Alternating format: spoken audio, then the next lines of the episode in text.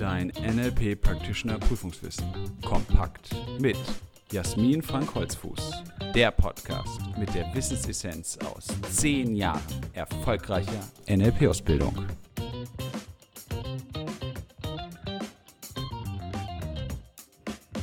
Herzlich willkommen zu einer weiteren Folge unseres NLP-Podcasts. Schön, dass du dabei bist. Diese Folge schließt eng an die letzte Folge an. Dabei ging es um die Augenzugangshinweise, insbesondere darum, dass die Augenzugangshinweise keinerlei Rückschlüsse darüber zulassen, was jemand denkt oder gar, ob er sich erinnert oder lügt, was ja oftmals benutzt wird, um hier einen wunderbaren Lügendetektor zu konstruieren. Nein, die Augenzugangshinweise sagen dir lediglich, wie jemand seine Denkprozesse strukturiert, in welchem Repräsentationssystem ein Mensch gerade Erinnerungen abruft oder sich Bilder oder Geräusche oder Gefühle zusammensetzt, herausbildet, neu konstruiert. Und bevor ich jetzt im Thema weitergehe, möchte ich ganz kurz nochmal zusammenfassen, was im letzten Abschnitt gesagt wurde, insbesondere nochmal die Orientierung für dich, was bedeuten die Zugangshinweise? Was bedeutet der Blick in die jeweilige Richtung? Im oberen Bereich des Blickes ist das Visuelle, im mittleren das Auditive und im unteren Bereich das Kinästhetische bzw. der auditiv-innere Dialog. Alle Blicke nach links gehen eher in die Erinnerung, die Blicke nach rechts eher in die Konstruktion.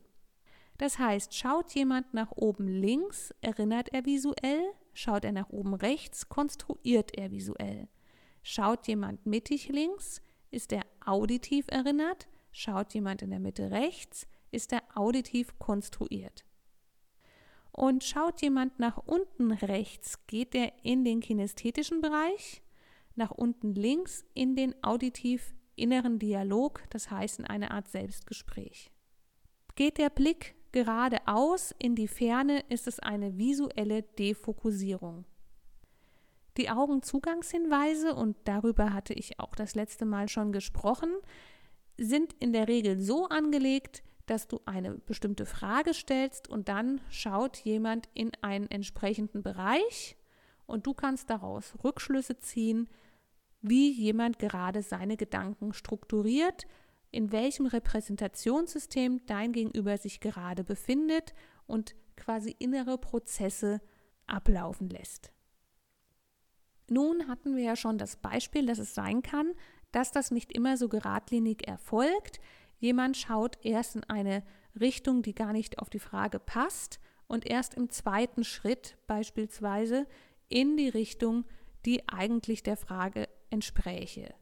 Das Beispiel war, erinnere dich an die Stimme deiner Mutter und der Gesprächspartner schaut erst nach oben links und dann in die Mitte links, weil er erst ein Bild abrufen muss, um dann den Ton hinzufügen zu können. Das ist erklärbar aus verschiedenen Gründen, da bin ich das letzte Mal auf eingegangen. Zum Beispiel, dass eben ein Repräsentationssystem mehr oder weniger stark entwickelt ist oder eben mit Ängsten besetzt ist. Es gibt aber noch einen ganz entscheidenden weiteren Punkt, warum die Blickfolge unterschiedlich oder abweichend von der vorgegebenen Struktur sein kann. Und zwar gibt es die Unterscheidung zwischen dem primären Repräsentationssystem, dem Leitsystem und dem Referenzsystem. Das primäre Repräsentationssystem ist das, über das wir die ganze Zeit so sprechen. In diesem Repräsentationssystem nehmen Menschen Informationen auf und verarbeiten sie. Es ist besonders gut herauszufinden, wenn jemand häufig in diesem Bereich auch Worte verwendet und durch die Sprache und Ausdrucksweise eben gut heraushörbar. Also das Primäre ist quasi das, ja, für den allgemeinen Gebrauch besonders beliebte bevorzugte Repräsentationssystem einer Person. Dann gibt es noch das Leitsystem und das Leitsystem wird immer dann verwendet, wenn ein Mensch sich Informationen aus dem Langzeitgedächtnis wieder zugänglich macht, also er intern auf eine Erinnerung zugreift. Es geht also darum, abgespeicherte Informationen wieder erlebbar zu machen oder zu lang weit zurückliegende Erinnerungen wieder sichtbar oder hörbar zu machen. Du kannst das Leitsystem auch kalibrieren über die Körperhaltung, über die Sprache. Oftmals ist es so, dass es sehr schnell in das primäre Repräsentationssystem wieder zurückgeht. Das heißt, jemand greift auf eine Erinnerung zu und wechselt dann wieder in sein primäres Repräsentationssystem, um das Gespräch wieder fortsetzen zu können. Es kann auch sein, dass das Leitsystem und das primäre Repräsentationssystem übereinstimmen. Das ist häufig der Fall, muss aber eben nicht sein.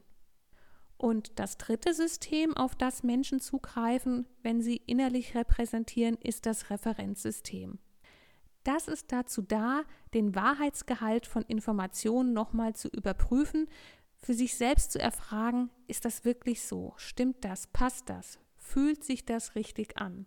Und in dem Wort fühlt kannst du schon herauskalibrieren und wahrnehmen, das Referenzsystem ist ganz häufig das kinästhetische System. Denn Menschen entwickeln so eine Art Gespür dafür, ob etwas wirklich passt, ob es so richtig ist, ob es sich gut anfühlt. Und manchmal ist es eben auch unbewusst deutlich, da passt irgendwas nicht, da stimmt irgendwas nicht. Und dann erfolgt eben auch ein Zugriff auf das Referenzsystem. Das heißt, es gibt drei verschiedene Systeme, mit denen Menschen repräsentieren das primäre Repräsentationssystem sozusagen für den Hausgebrauch, für das ständige Benutzen, für das ja, Sprechen im Hier und Jetzt und für die allermeisten Verwendungen. Das Leitsystem, wenn Informationen aus dem Langzeitgedächtnis abgerufen werden, wenn Menschen abgespeichertes wieder hervorholen wollen. Und das Referenzsystem, wenn es um die Frage geht, passt das, stimmt das, ist das so richtig? Und das bedeutet auch, dass innerhalb eines Gesprächs verschiedene Systeme greifen können und je länger das Gespräch dauert und je vielfältiger du deine Fragen gestaltest, desto mehr kannst du auch zwischen den einzelnen Repräsentationssystemen unterscheiden. Du kannst also deine Fragen so stellen, dass auch mal eine Erinnerung zum Beispiel aus der Kindheit hervorgekramt werden muss wie war denn dein erster Schultag? Welche Freunde hattest du im Kindergarten? Fragen also, die weit in die Vergangenheit zurückführen, um zu überprüfen, gibt es einen Unterschied zwischen dem Leitsystem und dem primären Repräsentationssystem. Genauso kannst du auch fragen, passt es für dich? Ist das wirklich gut für dich? Und dann kann dein Gegenüber überprüfen, aha, fühlt sich das stimmig an, ist das so passend? Und dann siehst du, wie er mit dem Referenzsystem umgeht. Für die allermeisten Gespräche, die du so tagtäglich führst, kann es sein, dass dir die Feststellung des primären Repräsentationssystems in dieser Situation ausreicht. Und da ist auch nochmal der Kontext ganz wichtig. Es kann auch sein, dass in einer sehr stark eingeschränkten Problemsituation jemand aus dem Kinästhetischen heraus spricht, obwohl es vielleicht nicht sein primäres Repräsentationssystem ist, einfach weil es dem Menschen gerade sehr schlecht geht, er fühlt sich gerade sehr schlecht. Und dann hilft auch ein Wechsel des Repräsentationssystems von dir, die sogenannte Überlappung, jemanden aus diesem Repräsentationssystem nach und nach herauszuführen in ein anderes Repräsentationssystem. Was ich dir in dieser Folge noch mit an die Hand geben möchte, ist eine Struktur für dich, mit der du dich optimal kalibrieren kannst. Das Schöne an dieser Struktur ist, sie hat ein wunderbares Akronym, in unserem Buch findest du übrigens alle Akronyme nochmal aufgelistet zum Schluss, die für die Practitioner-Ausbildung wichtig sind. Dieses Akronym macht auch gleich ein bisschen Hunger und Appetit. Es ist das Bagel-Modell. Und Bagel ist kein Format, sondern es ist eben eine Strukturhilfe für dich, um bestmöglich zu kalibrieren und auch während eines Gesprächs den Überblick zu behalten, aha, jetzt habe ich schon auf die Worte geachtet, da war doch noch mehr. Was kann ich denn noch kalibrieren und pacen? Ja, vielleicht die Körperhaltung. Hm, was war da noch? Und mit Bagel hast du eben eine Struktur, in der du dich sehr gut orientieren kannst, um eben in jeder Gesprächssituation ganz einfach nochmal reflektieren zu können, was kannst du alles kalibrieren und damit auch pacen, um einen bestmöglichen Rapport herzustellen.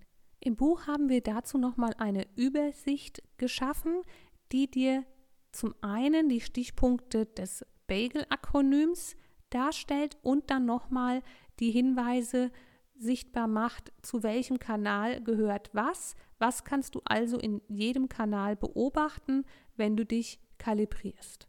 Hier fasse ich jetzt einfach mal kurz das Bagel für dich zusammen. Bagel ist ja ein englisches Wort und hat auch als Akronym englische Worte, die es beschreibt. Und das B steht für Body Posture, also die Körperhaltung. Wie steht jemand da? Wie hält er den Kopf, die Schultern, aber auch die Körperhaltung insgesamt. Das kannst du pacen, ganz gleich, ob du sitzt oder ob du stehst. Da kannst du einen sehr guten Rapport herstellen. A steht für Accessing Cues, Zugangshinweise, also feinste weitere Abstimmungen, die du feststellen kannst. Also ist die Tonlage zum Beispiel eher hoch oder tief, das Sprechtempo, die Brustatmung oder Bauchatmung. Ist er angespannt, sind die Muskeln besonders ja, angespannt, verspannt schon fast, hat er eine rotfleckige Haut. Das kannst du alles kalibrieren, nicht alles kannst du auch pacen. Also wenn dein Gegenüber in Schweiß ausbricht, wirst du das schlecht spiegeln können, aber du kannst es kalibrieren, wahrnehmen, aha, da verändert sich was. Und bei den Accessing Cues geht es eben um besonders feine Wahrnehmung, um besonders kleine Details noch. Das G steht für Gestures, also die Gesten. Sind die sehr ausgeprägt, sehr stark oder sind sie eher sanft und zurückgenommen? E, die Eye Movements, die Augenbewegungen, die Augenzugangshinweise, die wir ja in diesem Abschnitt besonders behandelt haben. Deshalb kommt der Bagel auch jetzt, weil wir jetzt alles zusammen haben, was du zum Kalibrieren brauchst. Und die Augenzugangshinweise geben dir eben eine Tendenz nach oben, in die Mitte, nach unten, links oder rechts, aus der du deine Rückschlüsse ziehen kannst und die du auch sehr gut für das Pacing insgesamt im Repräsentationssystem deines Gegenübers anwenden kannst. Und zu guter Letzt das L, die Language Patterns, die Sprachmuster. Also wie spricht dein Gegenüber, welche Worte wählt er? Das kann ja sehr ausschlaggebend sein für das Repräsentationssystem. Aber hat er zum Beispiel auch eher eine lebhafte Sprache, lange Sätze oder eher kurze, einfache Sprachmuster? All das kannst du mit dem Bagel sehr gut feststellen. Auch hier geht es eben wieder darum zu sagen, keine Typisierung, kein Schubladendenken, es ist immer eine Richtung und eine Hilfe für dich.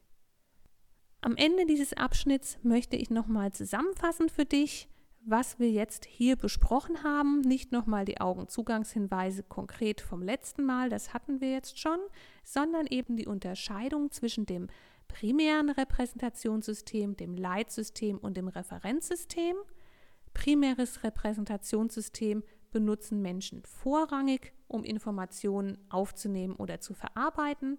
Das Leitsystem nutzen sie, um sich Informationen aus dem Langzeitgedächtnis zu holen und das Referenzsystem, um innerlich abzugleichen, passt es, ist es wirklich so, stimmt das für mich.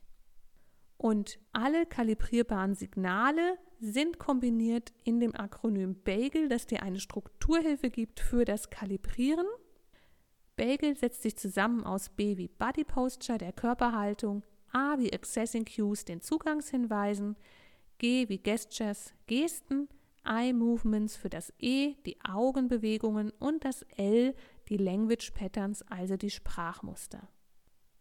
Damit haben wir jetzt in diesen beiden Folgen den Bereich der Augenzugangshinweise, der Repräsentationssysteme und auch das Kalibrieren abgerundet und abgeschlossen und kommen dann in den nächsten Folgen zu einem Sprachmodell, das dir insbesondere dabei helfen kann, die Führung im Gespräch zu übernehmen, nämlich durch gezieltes Fragen. Ich danke dir, dass du heute dabei warst und ich wünsche dir bis zur nächsten Folge viel Spaß beim Lernen und Leben mit NLP. Willst du noch mehr wissen? Mach dich schlau mit unserer Wissenssammlung auf www.nlp-ausbildung-holzfuß.de oder lies unser Buch Das NLP Practitioner Prüfungswissen kompakt. Es enthält alles, was du für eine sichere und erfolgreiche Prüfungsvorbereitung brauchst. Bis zur nächsten Podcast-Folge mit Jasmin Frank Holzfuß. Eine gute Zeit mit NLP.